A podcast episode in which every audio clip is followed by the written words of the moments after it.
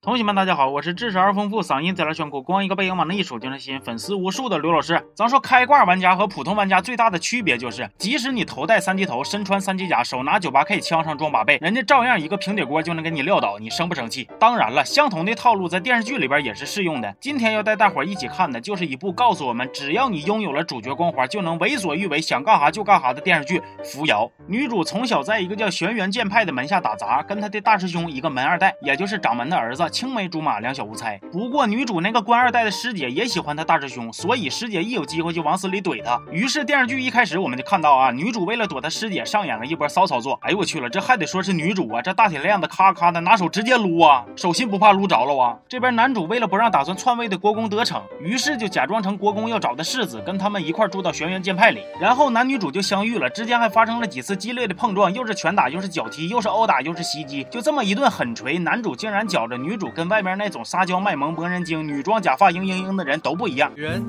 你成功的吸引了我的注意。女主肯定是把节操攥得紧紧的呀，毕竟她可是有男票的人呐。但是谁能想到，就在她跟男主搁那玩铁锁连环的时候，男票可就跟别人跑了。故事是这样子的：原来师姐跟国公是亲戚，师姐又一直喜欢大师兄，于是两边家长就说：“你看啊，一个是官二代，一个是门二代，他俩要是结合了，将来生出来的孩子那就是关门弟子啊，多般配呀！”于是就这么把他俩的婚事给定下来了。但是其实大师兄他们家就是看好师姐官二代的身份了。后来女主知道了，大师兄还搁那解释呢：“哎呀，多大点事儿等我将来发。”达了，娶你当小老婆不就完事儿了吗？女主非常冷静的回了他五个字儿：你神经病啊！反正就是这么个意思吧。师姐非常巧的看见他俩搁那拉拉咕咕不清不楚的，于是就打算把女主给整死，偷摸给她报名参加了一个什么甜豆赛，希望她能在比赛的时候挂掉。至于为啥不直接杀了女主，师姐的解释是怕杀了女主，大师兄觉着她心眼小。大姐呀，就这么点破事儿，谁还看不出来是咋的呀？你整这一大圈，就不怕你师兄不仅觉着你心眼小，还觉着你脑瓜子不好使吗？结果在主角光环的保护下，女主不仅冲到了最后一关，还出尽了风头，就连梦游都学会了一套贼厉害，谁也不好使，就她自己特别能事，失传已久的绝世武功啊！人家吭哧吭哧练了二三十年的，都打不过他这睡几觉练的。你这还让我说啥呀？没有什么事儿是一觉不能摆平的呗。如果有，就睡两次。这再不使点阴招，女主这武力值爆表，眼瞅着就要 C 位出道了。师姐这下就坐不住了，毕竟搁这个剧里，她的任务就是来当脚趾棍的呀。于是，在最后一关比赛上，女主本来已经认输，不打算跟大师兄争第一了。结果师姐就搁旁边各种撺掇、扯老婆舌啥的，小嘴叭叭的，就显她有似的。最后终于成功把女主给激怒了，给大师兄一顿狠锤呀，实现了。真人三 D 立体现场直播版的求锤得锤，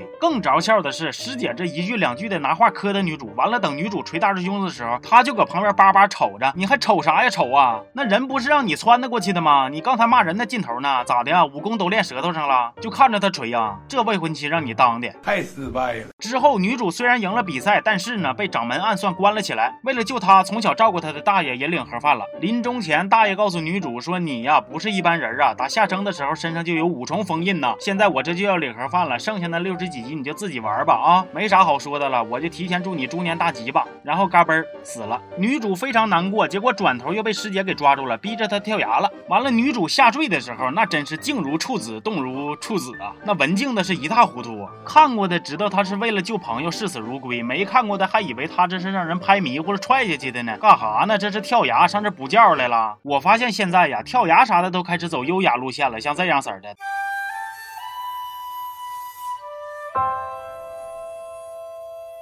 同学们，你们还有什么理由不矜持一点呢？接着说这边，这眼瞅着不搂着点都要穿地球那头去了的山崖，也没把女主给摔死。但说时迟，那时快，男主扯个藤，跟个人猿泰山似的，柔柔飞过来就把女主给救了。谁能告诉我他搁哪儿来的？啥时候钻崖下边来的呀？而且你俩咋就能四目相对，旋转下坠？放了会儿 BGM 之后，还能顺带脚的把后掉下来的小兄弟接住呢？这个账我咋就算不明白呢？给我一个完美的解释。女主受伤了，是男主找人帮忙给治好的。后来。女主找师姐硬壳被发现了，也是男主带着她逃跑的。逃跑过程中，女主溺水了，也是男主嘴对嘴给亲活的。女主后来跑路的马和路费也是男主帮忙准备的。你这哪是男主啊？明明就是阿拉丁神灯啊！锦鲤都没有你好使啊！剧情上说的好好的，是女主扛事儿，不玩玛丽苏那套了。结果看完前几集，发现真出事儿之后啊，女主还是得依靠霸道总裁的男主以及各路贵人的出手相助啊！你这也不是《甄嬛传》，哪来那么多贵人呢？这个剧一播出，网上有人说这剧情是抄《哈利波特与火》。焰杯的，说哈利波特里啊三强争霸赛是五年一届，扶摇里的甜豆赛呀是八年一届。咱讲道理啊，这说明不了啥呀，那世界杯还四年一届呢，咋算呢？但是我又看见网友放出了这张图，这